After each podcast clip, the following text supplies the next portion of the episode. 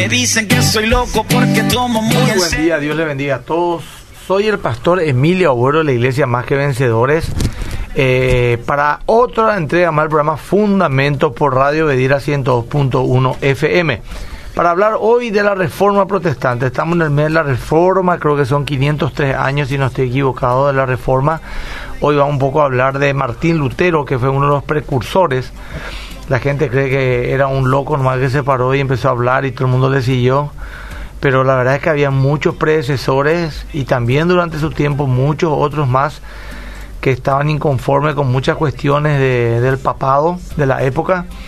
Y bueno, pero fue Lutero, digamos, el que generó toda esta eh, este movimiento sin querer, sin buscarlo tal vez, Eh, para eso vamos a hablar dentro de un rato con alguien que sabe más que yo esa parte de la historia, clavando su famosa 95 tesis en la, la catedral de... ¿Cuál es la catedral, Víctor? Wittenberg. Wittenberg. Pero bueno, voy a saludar acá al pastor Adolfo Agüero, mi co-conductor, para que le dé unas indicaciones cómo participar del programa de hoy. ¿Qué tal? ¿Cómo están? Eh, Dios les bendiga. Miren, estamos queriendo participar entre todos porque es un programa muy importante, pues estamos en el mes de la reforma. Justamente el 31 de octubre se cumple un año más. Creo que 503 o 504 años de la reforma Por protestante. ahí, no, tampoco Sí. recuerdo. 503 años. ¿no? 500 años. Y pueden mandar su número al 0972-201-400. 0972-201-400. También comentar en el Facebook. Vamos a estar leyendo los mensajes y las preguntas que tengan. Bueno, gracias, Pastor Adolfo. Nuestro invitado, uno de la casa, Víctor Vega del CEMTA, eh, con quien vamos a estar compartiendo y eh, empiecen a compartir esto en sus muros de Facebook, de Radio Bedira, en mi Instagram, arroba Emilia Skype. Eh, estamos en vivo y compartan y vamos a arrancar ya con esta hora de la reforma protestante. Va a ser una serie. Víctor, ¿cómo estás? Dios te bendiga, buen día. ¿Qué tal, pastor? Es un gusto realmente compartir con ustedes. Para mí, este tema de la reforma, un tema no solamente importante en el siglo XVI y los siglos que siguieron, sino incluso para nuestro tiempo, quizás también más importante que nunca para recordar y resaltar ciertos aspectos de, de este evento tan importante. ¿Cómo empieza todo? Es la pregunta del millón. Muchos piensan que todo empieza con Lutero y Claro. no es así. Muy bien, eh, es muy interesante para mí todo lo que es la reforma y, y primeramente voy a contar rápido algo, algo simpático que yo tengo con todo lo que es la reforma. Y es que para mí toda la parte histórica fue algo que del cristianismo muy poco me interesó por mucho tiempo, hasta que de repente empecé a leer y dije, espera un poco, todo lo que está pasando acá incluso se refleja en mi vida hoy y marcó un antes y un después. Entonces, eh, la gente capaz dice, ¿para qué es importante la reforma? ¿Por qué tenemos que tener en cuenta todo eso? Es importante porque marcó un antes y un después en todo lo que nosotros creemos. Y exactamente, muchos creen que Lutero se levantó una mañana y dijo, bueno, eh, veo un poco de desastre, un poco de caos, voy a generar un poco de orden y voy a armar todo un bolonqui para generar algo. Claro. Pero no fue tanto así, sino que el pueblo, la gente de esa época, estaba buscando ya una espiritualidad más profunda, estaba buscando tener una conexión más íntima con Dios. Y hubieron muchos precursores eh, de los cuales podríamos hablar en extensión, pero como queremos dar un pantallazo general a lo que fue la reforma y lo que hizo Lutero, no nos va a dar el espacio para entrar en cada aspecto, pero quiero mencionar y hablar brevemente sobre dos movimientos eh, específicos que para mí influenciaron en todo lo que después fue la reforma. Por un lado, el misticismo alemán. El misticismo alemán eh, tuvo sus orígenes en el siglo XIV y XV y fue una reacción a que a la influencia que la filosofía escolástica ya había alcanzado para ese entonces. Y entonces, al ver todo lo que había generado este enfoque netamente académico de los escolásticos, los místicos procuraron entonces que la mente cristiana vuelva a qué? A la dependencia de Dios. El famoso debate que hasta hoy en día tenemos de ¿hay que formar la mente o hay que formar el espíritu? Ellos tenían una gran necesidad de tener y creían que el cristiano debía tener una conexión directa con Dios y debía tener experiencias religiosas íntimas, que, que hoy en día también enfatizamos.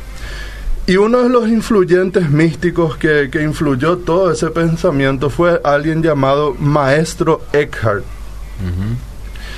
Y él tuvo un- una gran influencia en los pensamientos reformistas. ¿Qué sostenía Eckhart?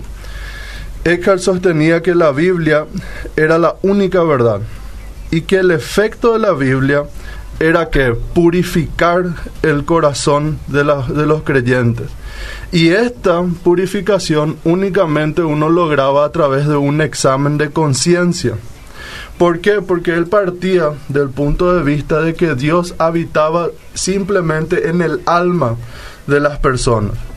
Y por lo tanto, ¿cómo yo puedo contemplarle? ¿Cómo puedo conocerle a Dios? A través de la meditación y a través de la contemplación. Y fue así entonces que Eckhart eh, se opuso a ciertas prácticas que tenía la iglesia oficial, como por ejemplo eh, acusaba a la inmoralidad del clero, hablaba en contra del culto a María y negaba el poder que tenía el purgatorio. Esto con lo que tiene que ver al maestro Eckhart. Él era un alemán. Él era un alemán. ¿Cuánto tiempo predecesor a Martín Lutero? Eh, ¿O era contemporáneo de no, él? era contemporáneo. Él vivía más o menos en los años 1300. Ah, ya, ya. Pero Lutero supo de él, lógicamente, y conocía también su forma Claro, de... de- claro, sí, sí. Después hubo otro movimiento que también, más o menos por esos años, eh, en siglo XIV sería, que estaban los hermanos de la vida común. Ese movimiento fundó un, un- un hermano que se llamaba Gerardo Groot. No Groot ahora de la Guerra de las Galaxias, Sí. sino Groot, otro, un teólogo. Y él tenía como meta la reformación de la iglesia, pero a través de qué vía? A través de la vía del renacimiento. Él ponía un mayor valor a la eh, regeneración de las almas antes que a la organización estructural de la iglesia. Él decía, está bien, la estructura, cómo nos manejamos estructuralmente es importante, pero más importante aún que todo eso es que nuestras almas sean puras. Es importante que podamos tener una, una comunión directa con Dios.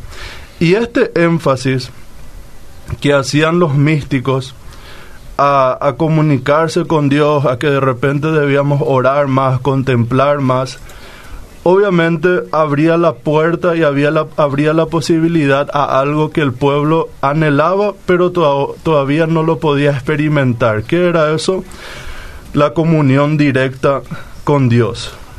Y de esa forma estos místicos comenzaban a quebrar la posición mediadora que tenía el clero. Y eso obviamente trajo el enojo de ellos, trajo el, el hecho de que ellos entonces muchas veces fueron considerados como herejes. Todo este movimiento místico, que el misticismo alemán, trajo a, la luz o trajo a algo que se conoció en ese entonces como la devotio moderna. ¿Qué era la devotio moderna? Eh, traducido sería de- devoción moderna que se centraba en dos aspectos principales. El cristocentrismo práctico, que eh, significa nada más y nada menos que ver la vida de Cristo en los evangelios e imitar sus pasos, y la oración metódica, que consistía en tres pasos. Yo me autoanalizo, hago la introspección, medito acerca de eso y luego me aparto del mundo en, en un ascetismo estricto. ¿Para qué? Para que yo entonces pueda conectarme realmente con Dios alejado de todos los vicios. Y el mayor representante de esta época y de, ellos fue Thomas Kempis, cuya obra fue La imitación de Jesús. Algo muy interesante y resumiendo todo lo que acá hablamos de los místicos, es que ellos dijeron, basta de que nosotros necesitemos algún medio, de alguna forma Dios tiene que ser algo más personal, eh, la relación con Dios tiene que ver con mi comunión con Él, tiene que ver con la regeneración de mi alma y pusieron un énfasis muy grande a ese aspecto espiritual y por eso también justamente el término de místicos. Bueno, eh, eh, sentí que respondiste ya toda esa introducción, ya no hay más nada que agregar.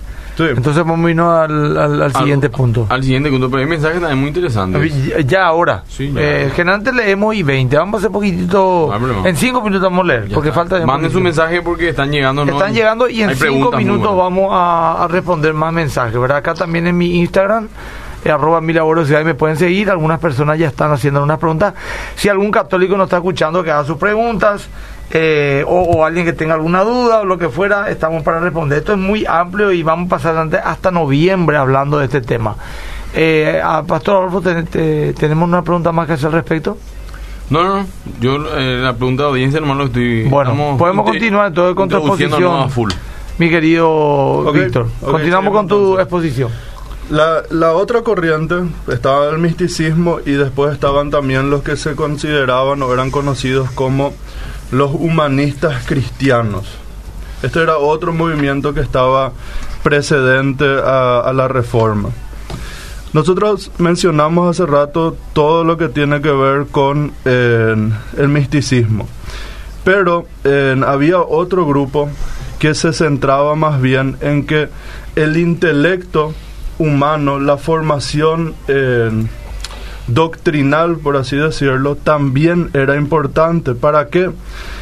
Para poder mantener la centralidad del Evangelio. Y uno de los representantes acá del humanismo cristiano fue justamente Erasmo von eh, Desiderio Erasmo, que también nosotros le conocemos como Erasmo von Rotterdam. Y él enfatizó entonces el estudio de las escrituras. Entonces, hay algo que tenemos que tener en cuenta. Algunos de repente pueden decir, ah, estaban cansados de que todo era académico, entonces se fueron al lado espiritual. No, las dos cosas pasaban al mismo tiempo. Y creo que eso nos enseña algo importante que podemos tener también en cuenta hoy en día. La espiritualidad y la parte práctica de la espiritual, la devoción, la oración, los encuentros con Dios, son sumamente importantes y claves para cualquier cristiano, pero de igual forma el conocimiento de las escrituras, el conocimiento de las enseñanzas elementales de la fe cristiana y en la formación del intelecto para poder transmitir estas enseñanzas son de igualmente. Y creo que lo que Lutero, llegando ya de a poco a él, hizo fue simplemente darle voz a lo que muchos ya estaban reclamando antes, Mm, de una forma más oficial. Entonces, ahí, te- ahí hay que tener en cuenta otra vez lo que ya dijimos hace rato.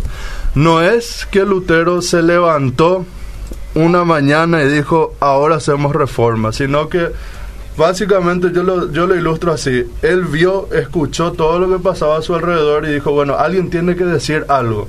Y entonces él comenzó a hablar. Eh, Entonces, sí. Perdón, dicen que él clavó sus 95 tesis en la iglesia de Wittenberg eh, en latín. Dicen, yo acá leí en el libro justo L. González, que es la Historia del Cristianismo, obra completa de la edad de los mártires hasta la edad inconclusa de justo L. González, un, un manual grande. Acá le voy a mostrar a la gente que está en mi Instagram, ¿verdad? Eh, dicen que Lutero tenía la intención de debatir todos los abusos del papado y otras cuestiones más en un nivel, digamos, académico. Por eso es que lo hizo en latín, no para el pueblo. ¿Y por qué pegó en la, o clavó en la, en la puerta de la iglesia? Porque era ahí donde se hacían los anuncios, era el Twitter de la época, era ahí donde la gente iba a colocar todos sus necesito empleadas, si alguien no quiere comprar un chancho y también eh, 95 tesis doctorales para que se pueda hablar de, de este tema, ¿verdad? Pero lógicamente eh, esto se salió, no soy un historiador, y ahí empezó a entrar inclusive poderes políticos de por medio, ¿verdad? Y más allá de todas esas cuestiones que rodearon a la historia eh, política que, que Lutero tuvo, el tema es lo que ellos, lo que él planteaba. Las 95 tesis están ahí en internet. Uno puede colocar las 95 tesis de Lutero. Son 95 frases, ¿verdad? Que, que, que reclama. Sí, sería como 95 Sí. tweets. Exactamente, 95 tweets, así, mismo, mismo. donde él decía, debatamos esto, ¿verdad? Eh, había también otras cuestiones, ¿verdad? Era la época de la venta de indulgencia, él veía el abuso que ocurría con, con estas cuestiones. Lutero fue un hombre muy sincero, muy sincero. Por eso es que, y él no quiso nunca tampoco, esto es una curiosidad nomás que tiró Víctor. Él no, él no dijo, bueno, ahora vamos a fundar la iglesia evangélica o la iglesia protestante, no. Él lo que quería era reformar la iglesia de la época, pero lógicamente al verse expulsado por papas corruptos, que es lejos de, de, de- de- de que termina aquella corrupción moral y también teológica, moral y teológica, le expulsan, le persiguen. No me acuerdo quién fue un, un- un príncipe, un rey Sí. alemán, que es el que le salva a él de la muerte segura. Y, y lógicamente él quería continuar con su espiritualidad, tradujo la Biblia del, del latín al alemán. eh, y bueno, y se fueron dando las doctrinas con los sucesivos reformadores que eran también contemporáneos a él. Eh, Adolfo, ¿no querés leer algunos mensajes y después le damos a Víctor siga con su exposición? Dice acá, buen día, bendiciones. ¿Podrían tocar la parte negativa de Lutero también, por favor? Sí, sí, no sí, para hablar mal, sino para conocimiento de la historia. Lutero promulgó la teología del reemplazo, lo que refiere a Israel, porque Hitler usó dichos eh, de Lutero para el holocausto judío, dice acá. Dice, buenos días, señores, siempre cada sábado lo escucho. Eso no es así. No, voy a, voy a hay dos, tres personas que están mandando mensajes diferentes. Sí, pero, pero no, pero no. eh, el- es cierto que tomó algunas cositas eh, eh, Hitler, pero Hitler se basó fundamentalmente para su, teo- su no teología, su filosofía eh, en la filosofía de Nietzsche, que era otro alemán, del superhombre, y en Darwin, de la supervivencia más fuerte, eh, eh, el, el inglés Darwin, ¿verdad? Así que eh, ahí estuvo la fuerza de, de Hitler en cuanto a argumentar su- sus crímenes. Y lastimosamente, como también Lutero tenía sesgos antisemíticos, pero hay que también entender el tiempo en que vivió Lutero, no voy a justificar a Lutero de ninguna manera, pero hay que también evaluar unas cuestiones en su contexto histórico, Adolfo. Bueno, hay dos, tres mensajes que vi que ya voy a leer todo, ¿verdad? Buenos días, Lee señores. todo lo que haya a favor, en contra, no importa. Bu- Buenos tema. días, señores. Siempre cada sábado lo escucho. A veces no estoy de acuerdo en algunos puntos con ustedes. El primer reformador fue Pedro Baldo. Mm. ¿Podrían hablar de los escritos antisemitas Lutero que generó una inspiración de Hitler para el genocidio de los judíos de la Segunda Guerra Mundial? Además, Lutero nunca dejó de ser mariano. Saludos, Luis. Gracias, Luis. Eh, no podía yo responderle eso porque no no no no, no conozco muy profundamente el tema este de, de los marianos. Ahora, sé que tenía alguna postura que tal vez la iglesia evangélica hoy no tiene, pero tampoco Lutero es nuestro papa. Yo por lo menos eso quiero aclarar. Lutero fue alguien que inició una reforma y luego vinieron otros teólogos que eran también monjes Y fueron sumando que, fueron sumando eh, a, a lo que es la doctrina protestante Ahí histórica. unos cuantos. eso- además, además, Lutero lo que quiso hacer es, es como si hoy nosotros tenemos una convención entre todos los pastores y decimos, bueno, acá hay algo que no está mal y hay uno que dice, esto hay que cambiar. Mm. Y busca el diálogo entre la gente y dice, bueno, el cambio tiene que venir de arriba. Los líderes tienen que cambiar su postura para que el pueblo también lo quiera cambiar. Y ese fue el espíritu, por así decir, que tuvo Lutero inicialmente. Y después, bueno, las consecuencias de su pensamiento también trajeron efectos negativos que eh, esperamos abordar hoy o si no en lo que va a ser Claro. esta serie. Una cosita más quiero agregar, Víctor, y te doy. El Papa Julio II era antecesor de León X. ¿Quién fueron ellos? Los que iniciaron la construcción de la iglesia de la Basílica de San Pedro, la que hoy estamos viendo, ¿verdad? Eh, y para ello se puso en contacto con León X, uno de los peores papas de aquella época, eh, de papas indolentes, avaricioso y corrompido. Y León, esto la Iglesia Católica lo reconoce, no, no es, historia, no, no es hablar mal de nadie. León le hizo saber que estaba dispuesto a concederle al Alberto lo que podía en cambio a cambio de 10 mil ducados. Todo esto para la construcción de la basílica, puesto que está que esta era una suma considerable. El Papa autorizó a Alberto a proclamar una gran venta de indulgencia en sus territorios, a cambio de que la mitad del producto fuese enviado al erario papal. Parte de lo que sucedía era que León soñaba con terminar la Basílica de San Pedro, comenzaba por su predecesor Julio II y cuyas obras marchaban lentamente por falta de fondos. Luego, la gran basílica que hoy es orgullo de la iglesia romana fue una de las causas indirectas de la reforma protestante. Quien se encargó de la venta de indulgencia en Alemania, en Alemania Central, fue el dominico Juan Tetzel, hombre sin escrúpulos que a fin de promover su mercancía hacía aseveraciones escandalosas. Así, por ejemplo, Tetzel y sus subalternos pretendían que la indulgencia que vendían dejaba al pecador más limpio que al salir del bautismo, o más limpio que Adán antes de caer, o que la cruz del vendedor de indulgencia tiene tanto poder como la cruz de Cristo, y que en el caso de quien compra una indulgencia para un pariente difunto, tan pronto como la moneda suena en el cofre, el alma sale del purgatorio. De esa manera ellos engañaban y quitaban millones y millones, corrompiendo al pobre y dividiéndose entre los reyes de la zona que le permitían acceso con su gente y llevándose la mitad del Vaticano para construir la iglesia de San Pedro. Eso fue también un contexto político muy, muy fuerte que se fue dando para la reforma protestante. Solamente un aporte, Sí, Víctor, pero bien. vos sos Pero leí dos mensajes. Ah, perdón, perdón. Do- voy a leer más. Leer más ya en, en extenso y que... dale, dice acá, los católicos solo escuchan homilía de los sacerdotes y no leen la Biblia, si leen no entienden y se vuelven muy idólatras, dice acá alguien, están comentando. La reforma fue uno de los acontecimientos más importantes y trascendentes de la historia de la humanidad, no solamente para el cristianismo. Nene Velasco de Lambaré.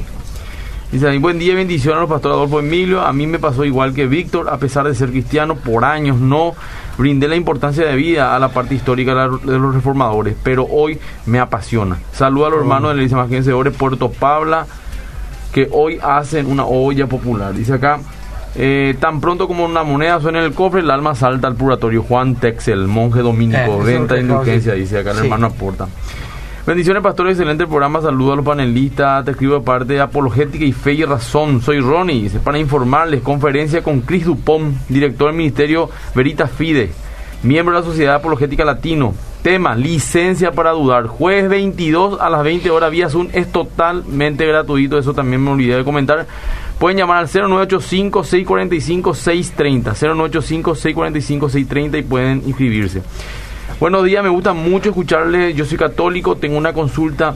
Si hubieron cosas que Lutero creía en aquel tiempo y hoy el pueblo evangélico no cree, ¿hay posibilidad de que el día de mañana crea cosas que hoy no cree tampoco? Un saludo, excelente programa. Es como que está independ- eh, diciendo, bueno, ahora vamos al Facebook, algunos mensajes. Pero eso justamente por el tema al, al- al amigo que escribió.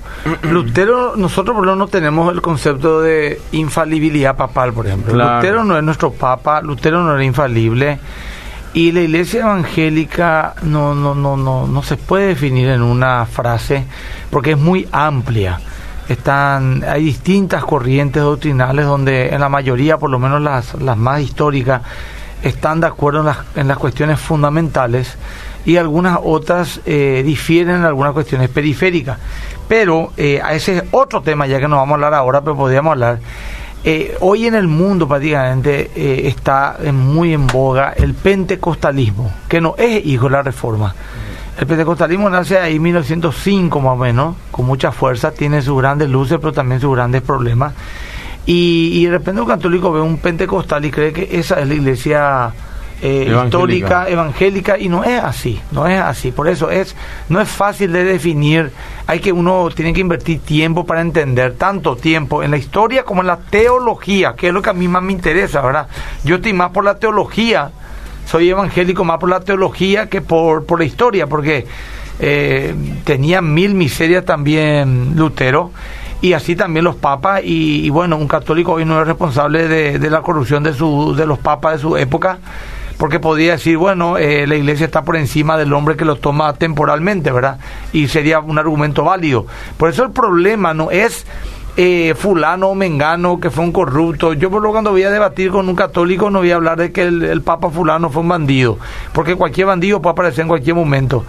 Eh, vamos a ir a la esencia, que es la palabra de Dios, la teología, la doctrina, lo que creen, porque es ahí donde para mí que está el, el epicentro de la cuestión.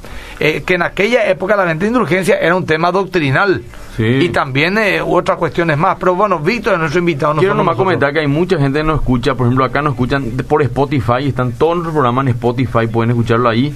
También nos escuchan desde Belgrano, Formosa, desde Gasteiz, España, desde Barcelona, así que gracias Sí, a la gente. de que nos escucha. Barcelona. Hay gente que propone hablar del apocalipsis, la marca, el número. Sí, puede ser. Seguido en un momento vamos a hablar también. Bueno, Ani Villasanti, saludos de Barcelona. Bendiciones, pastores, excelente programa. Bueno, ahí. Eh, bueno, está mucha gente saludando, pero son saludos nada más, no son comentarios, por lo menos en mi Instagram, arroba Borejay. Bueno, continuamos con Víctor Adolfo, ¿sí? Después vamos a leer más mensajes en 15 minutos. Algo importante también que hay que tener en cuenta de Lutero es algo de su vida. No, no voy a hacer ahora toda su biografía, pero solamente comentar que inicialmente eh, su papá, por ejemplo, quería que él sea abogado. Abogado, sí. No, no quería luego que sea teólogo, pero él se opuso a eso. Y Lutero tuvo una gran crisis personal. Y esa crisis personal es la que marca básicamente todo su peregrinaje hasta el fin. ¿Y cuál fue su, su gran tema? Que él no sabía cómo podía él conciliar el problema del pecado que la persona tiene con la justicia de Dios. Y él se preguntaba esto. ¿Cómo puede una persona pecadora lograr la justicia necesaria como para obtener la salvación? Y después, estando él en Wittenberg ya con su doctorado y todo, ahí él se dedica al estudio de las escrituras y se queda impactado por Romanos 1.17, que ahora no tengo acá anotado el versículo, capaz después podemos llegar a leer. Y eso a él le convenció que sus esfuerzos personales, todas las buenas obras, la vida cristiana piadosa, el ascetismo, el cumplir al pie de la letra los sacramentos de la iglesia oficial, no iban a ser suficientes para qué? Para que el pecador pueda ganar su salvación. ¿Por qué? Porque él se dio cuenta que la salvación era el resultado de la fe en la gracia de Dios.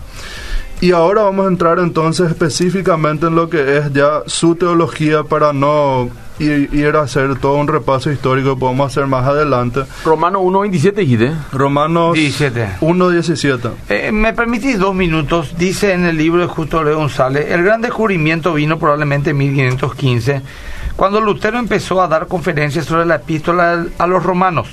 Pues él mismo dijo, después de que fue el primer capítulo de esa epístola, donde encontró la respuesta a sus dificultades.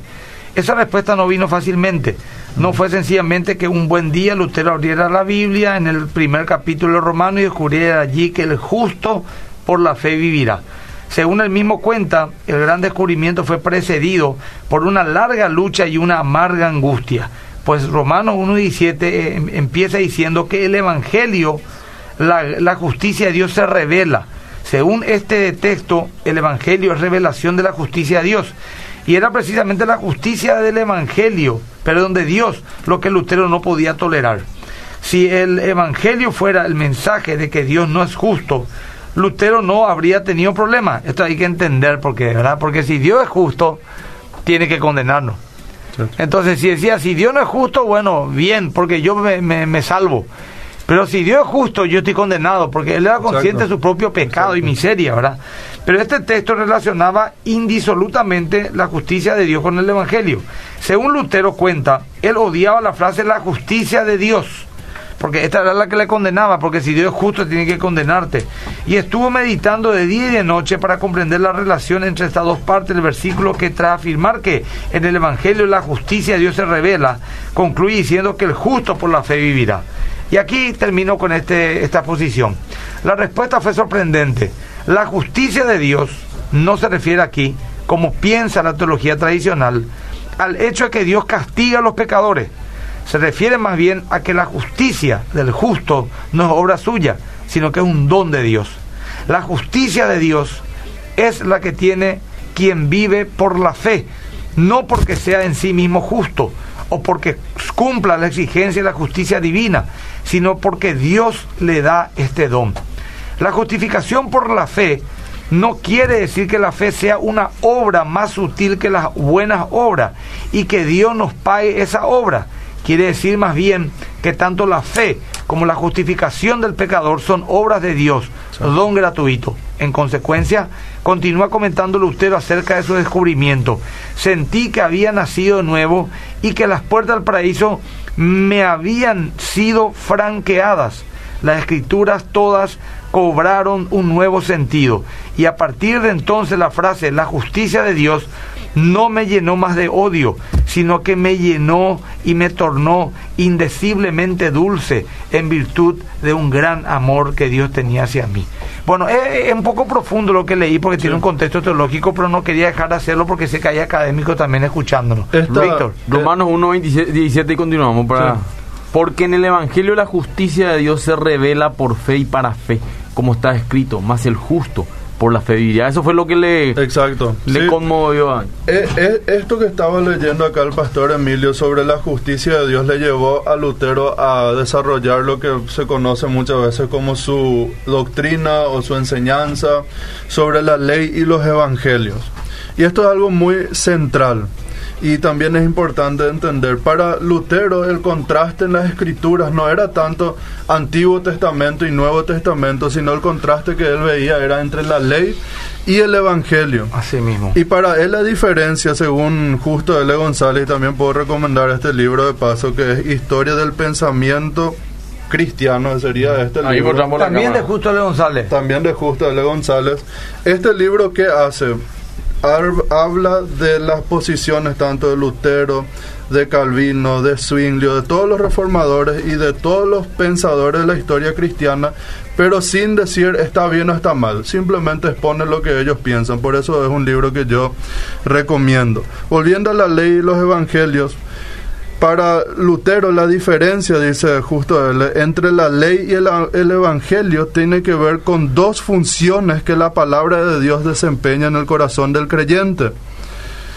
Y por lo tanto la misma palabra puede ser ley o evangelio según el modo en el que hable al creyente. Para Lutero la ley expresa dos cosas. Por un lado, expresa todo lo que tiene que ver al orden civil y por otro lado también expresa en, las personas la ley en un sentido teológico. ¿Y qué es la ley en un sentido teológico? Es la ley que me acusa a mí del pecado. ¿Y qué pasaba entonces? Lutero veía esta gran justicia de Dios y lo contrastaba con su vida pecaminosa, con su vida que no llegaba a esos estándares de justicia y él sentía como si un gran bloque de concreto le venía cada vez más para encima y la apretaba contra el piso. Y en medio de todo eso él decía, no sé más qué hacer.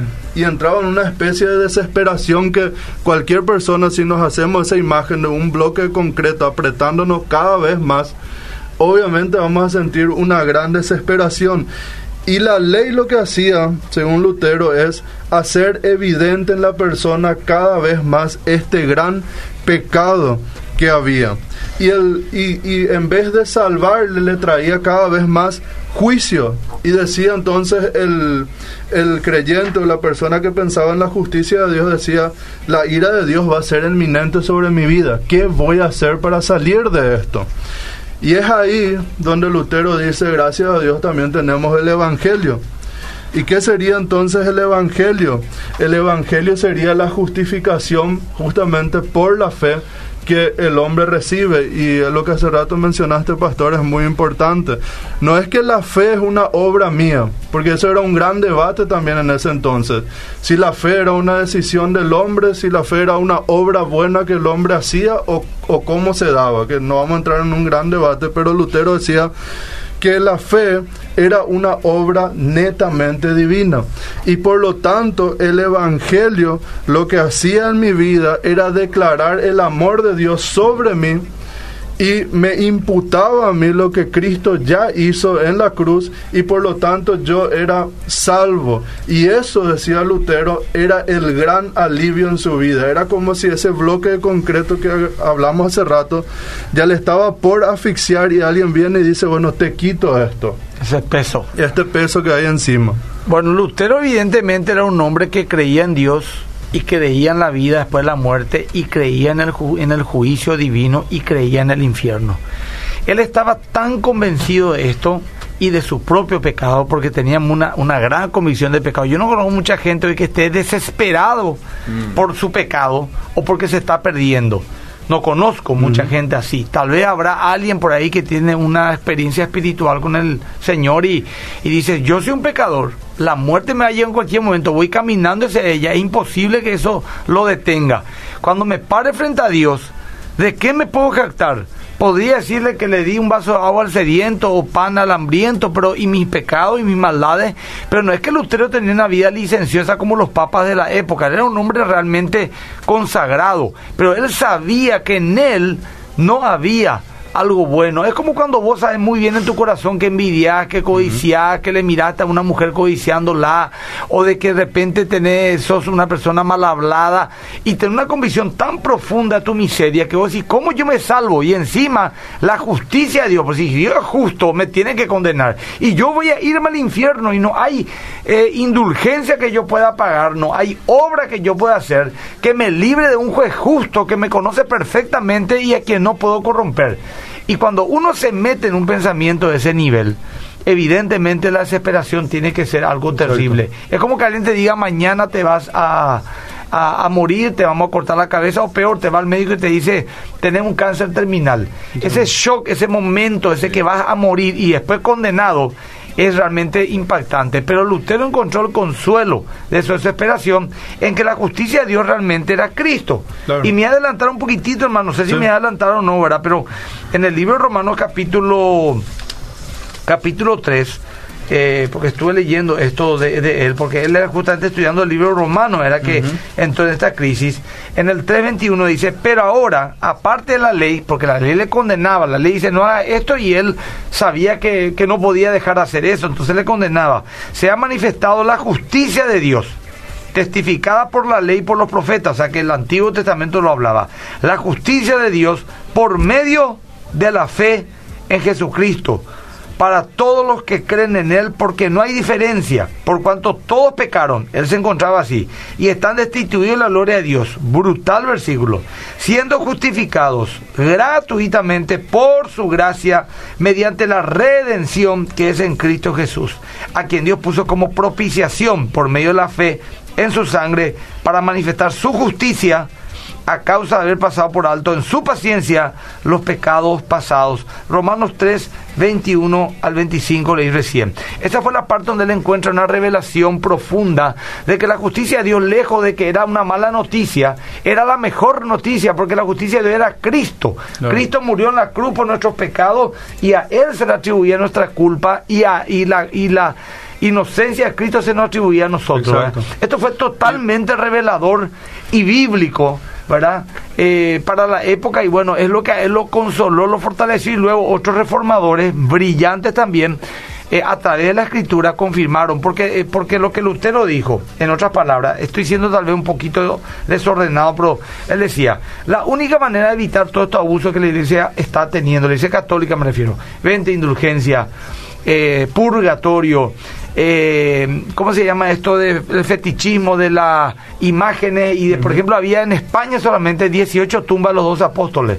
Y la gente pagaba para ir a esos lugares en 18 procesión. tumba de dos apóstoles. De dos apóstoles. Solamente en España, pero hay otro lugar en Europa más tumbas de los apóstoles. Por ejemplo, llegaron a tener, eh, eh, por ejemplo, astillas de la cruz de Cristo, la punta de la lanza que le clavó al costado a Cristo, el Sí. cráneo de, de Juan el Bautista, pues lo decapitaron, y el, el- la barbarie fue donde tenían en pequeñas tacitas leche del pecho de María. Sí. Ojo, no me estoy burlando. No. Esto es historia. Esto es lo que la Iglesia Católica Apostólica Romana en aquella época enseñaba. Y que el Papa Juan Pablo II en 1992 pidió perdón. Entonces, fíjate ese contexto. 300 años antes ya era así y más. No había ninguna posibilidad que eso cambie en los siguientes años. De hecho, no cambió hasta muchísimos años después muchas cosas, ¿verdad? Eh, ¿Qué vos hacías? ¿Cómo hacía? Entonces, él le dijo, vamos a hacer lo siguiente. La Biblia es la palabra de Dios. Entonces la Biblia tiene que ser la única, o sea, la máxima autoridad, no la única, la máxima autoridad.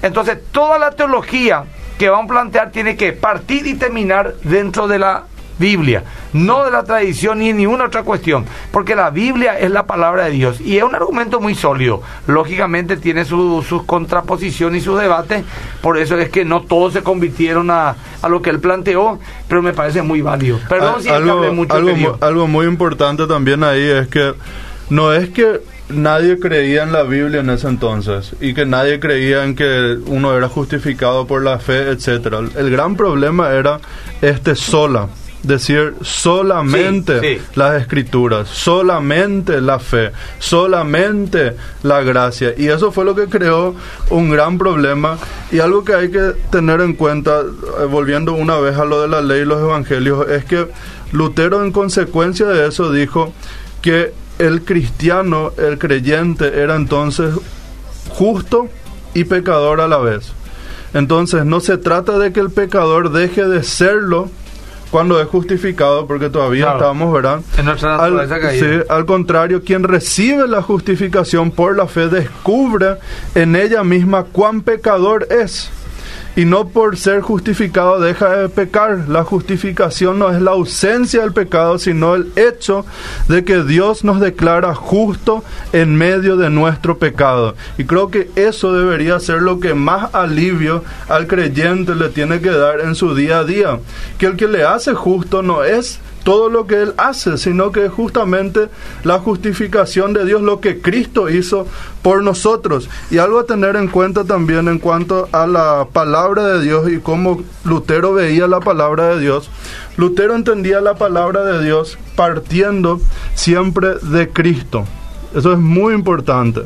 Lutero trata de hacer de la palabra de Dios el punto de partida y la autori- autori- autoridad final de la teología la palabra de Dios es nada menos que Dios mismo para él. ¿Qué significa eso? Que cuando Dios habla lo que sucede es sencillamente que se nos comunica cierta información, no es que solamente nos da cierta información, sino que también y sobre todo Dios está actuando. Su palabra, además de que nos diga algo, debe hacer algo en nosotros y en toda la creación. La Biblia para Lutero es palabra de Dios porque en ella Jesucristo llega a nosotros. Y esto es importante. Quien lee la Biblia y no encuentra ella en ella a Jesucristo, decía Lutero, no ha leído la palabra de Dios. Por eso que él encontraba después también tanta dificultad de repente con las epístolas de Santiago, porque enfatizaba tanto el tema de las obras de Santiago que él decía, me cuesta realmente aceptar esto, ¿verdad? Entonces, en esta idea de que la palabra de Dios como Jesucristo era la base la respuesta de Lutero también a uno de los argumentos de la iglesia católica en ese entonces, porque ellos decían, puesto que la iglesia, quien había determinado cuáles son los libros eh, canónicos, en ellos entonces tenían por tradición la autoridad para darle la interpretación a la escritura y Lutero decía no, no hay tradición y no, no solamente, no es que Lutero solamente ahora decía la tradición de los católicos, sino cualquier tradición no puede interpretar las escrituras, sino que las escrituras deben ser interpretadas por ellas mismas y a través de Jesucristo. Y eso es un cambio radical para el pensamiento de ese entonces. Bueno, eh, Adolfo, ¿podemos leer algunos mensajes, por favor? Sin problema. Bendiciones, gracias por la enseñanza. Quisiera decir al hermano que acusa a Lutero de haber sido antisemita que Jefe le dijo a Dios que sacrificaría a la primera persona que apareciera delante de él. Porque no conocía. Yo leo como dice, Porque no conocía bien a Dios y venía aún transformando a idólatra. Dice. Buenos días, piden una música. Podrían hablar del concilio de Nicea. Es verdad que la fe es el resultado de una votación, dice. Como que la fe resulta. Así dice. Bueno, Tampoco, nunca escuché. Nunca- Soy, escuché soy Rosa de Barrio Molino, le felicito al pastor Emilio de tocar el tema Martín Lutero, porque siempre el famoso, la gente cree prote- protestantes y yo le respondo a la gente, si protestas la mentira, no, no está mal, dice. Bueno, algo así. Eh, después manda lo de la ONU, se declara enemiga de la iglesia, si nos puede explicarnos el tema de hoy. Buen día, muy bueno el programa Fundamento. Un misionero de Italia vino hace cuatro años y dijo que en Italia siguen vendiendo entradas al cielo. Soy Helio de San Lorenzo. No sé a qué se refiere, ¿verdad? Eh, consultar por qué el católico no se basa en el Nuevo Testamento y no conoce el, Antiguo. Porque en la iglesia cristiana se estudia más el Antiguo, dice. Eh, ¿Será cierto que.? No, no es cierto. O sea, lo que pregunta es por qué se le da mucho énfasis al Antiguo Testamento más que al Nuevo Testamento. No es cierto. Generalmente, yo justamente le dije la otra a mi esposa que esta es la línea apostólica y los neopentecostales usan mucho el Antiguo Testamento, más que el Nuevo. Yo por lo menos casi no predico nada del Antiguo Testamento, casi todo el Nuevo. Este domingo, justamente mañana, que regresamos más que vencedor al culto presencial, las 9 y las 11, voy a predicar eh, de Hechos capítulo 27. Yo soy un neotestamentario rabioso y muchos hombres también, no, no, no es así. Es un error querer decir que los evangélicos son más de predicar el Nuevo Testamento, no, no es así. No, y los católicos dicen. Y sí, pero no es así, no es así. Bueno, acá hay un montón de gente escribiendo de todo, ¿verdad? Pero bien, ¿verdad? Buena onda la gente. Los católicos, dice Villa Santi, los católicos solo se aferran a la tradición, no en la palabra de Dios. No están así también. Mm. Porque el catolicismo realmente, su base oficial es la el catecismo católico, que está, que es un trípode, sobre un trípode, la palabra de Dios, la tradición y eh, el magisterio de la iglesia. Pero una cosa también es la doctrina católica y otra es la cultura católica. La cultura católica es un enjunje para mí es paganismo puro. La cultura católica es paganismo así directo, pero la doctrina católica tiene muchas cosas que son bastante sólidas también. Por supuesto, al quitarle la autoridad total a la Biblia, o sea, que la Biblia sea la máxima autoridad, ahí entonces ahí hay problema. Eso es lo que el famoso vale todo allá. Sí, eh, es Sprul, ¿verdad? Sprul justamente dice eso, ¿verdad? Por supuesto que tenemos que hablar con los católicos y debatir temas doctrinales, pero mientras no definamos que la Biblia es la única autoridad, no, tenemos nada que hablar porque estamos entonces hablando de, vamos a jugar volei, pero con reglamento de fútbol y de, boxeo. Boxeo, o sea, no, no, no se puede porque el catecismo que es su máxima autoridad, y esto es oficial, no es solamente la Biblia, es la tradición y también el magisterio de la iglesia. Bueno, eh, es un poco amplio todo esto. No, no es así nomás. Hay que, gente, si ustedes van a, quieren saber más, hay que invertir tiempo para leer, ¿verdad? No hay duda, hay que leer historia, hay que leer teología católica, teología protestante. Hay un libro que se llama Creemos lo mismo de R.C. Sproul que yo estuve leyendo eh, en PDF creo que hay, porque no el libro no, no encontré acá. Y en la versión Kindle es inclusive gratuito ese libro. Ah, ah mira, y es legal. Entonces hay que bajar ahí. de, ese autor hay como 10 10, 12 libros que son totalmente gratuitos. Obviamente no son libros de 500 páginas, pero sí de 100. Que es muy bueno, ¿verdad? Que son bien prácticos. Sí. Acá la gente quiere saber, pregunta Douglas. ¿La iglesia pentecostal tiene que ver con lo que dice Hechos capítulo 2? No.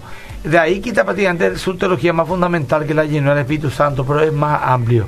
Dice, eh, como escuché que dijo que el Pentecostés nació en 1905, sí, los pentecostales, no el Pentecostés, el Pentecostés nació en el, no sé, en el siglo, en el... Ese es un tema para hablar en otro programa. años. Podemos, vamos a decir, invitamos a algún pastor de la iglesia pentecostal y, y algún otro pastor que también conozca la historia bueno, eh, vamos a continuar porque falta 10 minutos, vuela, pero vamos a tener. Esto tenemos que irnos hasta noviembre sin falta, por lo menos cuatro, cuatro cultos más. Por, lo menos hasta el 31 no vamos. Bueno. que es sábado. Hasta el 31, exactamente. Eh, algo, algo más que quiero mencionar en la teología también de, de Lutero eh, es cómo él veía al ser humano, cuál era la condición del ser humano para él. Para él, el, el, ser, humano en sí vivía y estaba en pecado. El pecado estaba tan arraigado dentro del ser humano que le era imposible al ser humano descubrirlo incluso por sí mismo. Y el pecado para él era una realidad humana que todo lo invade. Y él hace esta misma diferenciación que también Pablo hace entre carne y espíritu. Pero hay algo que nosotros tenemos que entender que Lutero también entendía diferente. Y es que cuando nosotros hablamos de la carne, normalmente nosotros pensamos en esos sentimientos que yo tengo adentro que me que son que no son correctos, en esas cosas que yo hago que están en contra de la Biblia. Pero para Lutero, la carne no eran solamente y no eran los bajos deseos del cuerpo, aunque sin lugar a duda estaban relacionadas, sino que era todo el ser humano en cuanto trata de justificarse a sí mismo. Es decir, el problema del ser humano no es que la carne le tiente, sino que él mismo es carne. Sí. Él mismo es la carne. Y el ser humano entonces no puede hacer más que el mal. Sus mejores virtudes, por más admirables que parezcan, desde el punto de vista de la ley civil, desde el punto de vista de lo que la ley demanda en cuanto a rectitud, respeto a las autoridades, etcétera, no le acercan a Dios. Esto es porque su voluntad, eso es porque su voluntad sea restringida, sino porque está llena de maldad que libremente decide hacer el mal. Entonces, Lutero también enfatizaba este aspecto de que el ser humano de por sí solo y netamente de su propia naturaleza está totalmente corrompida. Y yo creo que eso es algo que se hace más que evidente si simplemente prendemos la tele y empezamos a ver algunas cosas nos vamos a dar cuenta que es nuestra propia condición. El ser humano lo que hace es gira en círculo alrededor de su propio pecado, de su propia maldad, tratando de justificar todo eso con diferentes acciones, pero al fin y al cabo permanece en el mismo estado cada vez que está sin Cristo. Y creo que eso es algo importante que tenemos que tener en cuenta. ¿Por qué? Porque como iglesia o como creyentes muchas veces nos olvidamos de esa realidad bíblica y no le comunicamos eso bien a la gente.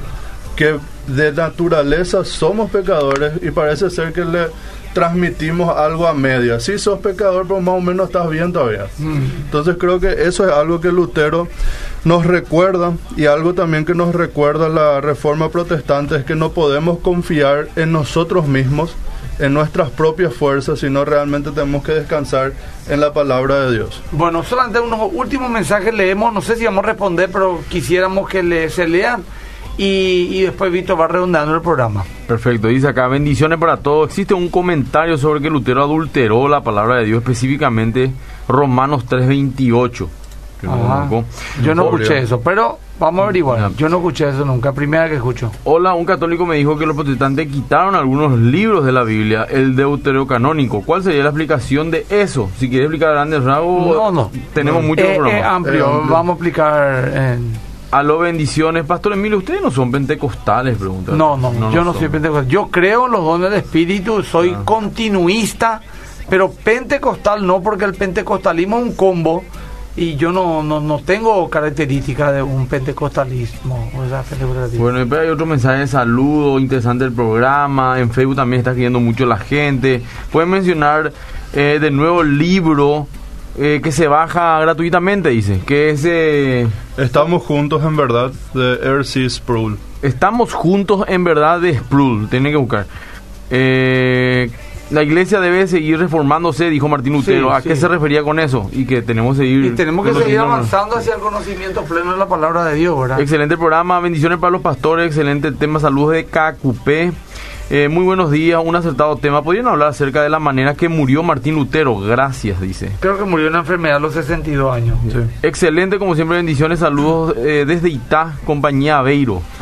¿Sería cierto que el consumo del tabaco, pipa, era normal entre los monjes de la época? Ese también es otro tema de pregunta. No sé, tiene que ver, pero eh, hoy hoy se entiende que es malo para la salud, por lo tanto no está bien. Pero hasta inclusive Spurgeon fumaba pipa porque en esa época la gente no tenían toda la información. sí. Bueno. No, es otro tema, no tiene nada que ver. Vamos a meter en un desastre. El católico se basa solamente en el Nuevo Testamento, dice. no, no, no es así. No, es así. No es así eh, pero bueno. Y así, muchos saludos, gente escuchándonos de todos lados, nos pone de dónde escuchan y le queremos agradecer porque así también vemos dónde llega realmente el programa y, nos pone muy contentos, bueno, Yo le quiero dejar estos minutos que quedan a Víctor para que redondee y el próximo sábado, Dios mediante, de 8 a 9, estamos nuevamente acá en la 102.1 FM Radio Bedira. Muy bien, creo que lo que hay que redondear y me parece muy acertado, justamente anoté y señalé algunas cosas de Sproul acá en su libro Estamos juntos en verdad. Yo al comienzo había dicho que la reforma no solamente fue un evento que quedó en el siglo XVI y que tiene que quedarse ahí, sino que es algo útil para nosotros hoy en día. Y en ese sentido, la reforma, dice él, lejos de haber llegado a su fin, necesita ser proclamada en todas las áreas de la vida en la iglesia contemporánea, tanto por parte de nosotros los protestantes como por parte de los católicos. Y él da algunas razones y dice, uno, es que confiamos demasiado en nuestras propias palabras. Tanto así que nuestras iglesias, dice, se vuelven cámaras que producen ecos de la última tendencia en psicología popular, mercadotecnia, política, entretenimiento, etcétera. Necesitamos recuperar nuestra confianza en el Dios Trino y en su palabra, ya que ella nos habla con autoridad. Eso me parece algo muy acertado porque hoy en día hablas con un creyente y lo último que te cita es la Biblia. Dos, confiamos demasiado en nuestros propios métodos para lograr el éxito con la transformación de nosotros mismos, de la iglesia y de la sociedad. Y tercero, estamos muy enamorados de nuestra propia gloria y de los reinos que estamos construyendo. Esas tres cosas, esas tres razones por cuales creo que la reforma protestante es un tema necesario, actual y urgente capaz para la iglesia contemporánea. Confiamos demasiado en nuestras propias palabras, confiamos en nuestros propios métodos más que en las escrituras y estamos muy enamorados de nuestra propia gloria y de los reinos que nosotros construimos. Mira que eh, esos tres puntos merecerían inclusive un programa para entender realmente de qué está hablando y estoy de acuerdo con él. Bueno, mañana eh, a las 10 estamos en la televisión, Canal 13, pasando la prédica de Iglesia Más que Vencedores, pero en vivo a las 9 y a las 11. Mañana a las 9 de la mañana hay que estar en la Iglesia Más que Vencedores, los que se inscribieron para hablar cómo superar una tormenta. Ese va a ser el tema basado en Hechos 27 sobre la vida del apóstol Pablo. Entonces, eh, de a poco estamos retomando los cultos, gente, estén un poco atentos eh, y vamos a, acá dice Abel Martín Lutero murió siendo católico, ah, no, no sé muy bien, yo creo que fue comulgado Abel Hugo. No sé si católico en cuanto al sentido que le está diciendo la Iglesia Católica no pudo haber sido porque fue comulgado. Pero en fin, sigamos hablando de este tema. Eh, gracias Víctor, mi querido. Víctor. ¿Cómo, cómo te encuentran en las redes la gente? Como Víctor Vega 95. Víctor Vega95, después Adolfo Agüeros Gay. Ado Agüeros Gay en Instagram y Adolfo Agüeros Gay en Facebook. Bueno, Dios le bendiga a todos. Nos vemos el próximo sábado, si el Señor permite.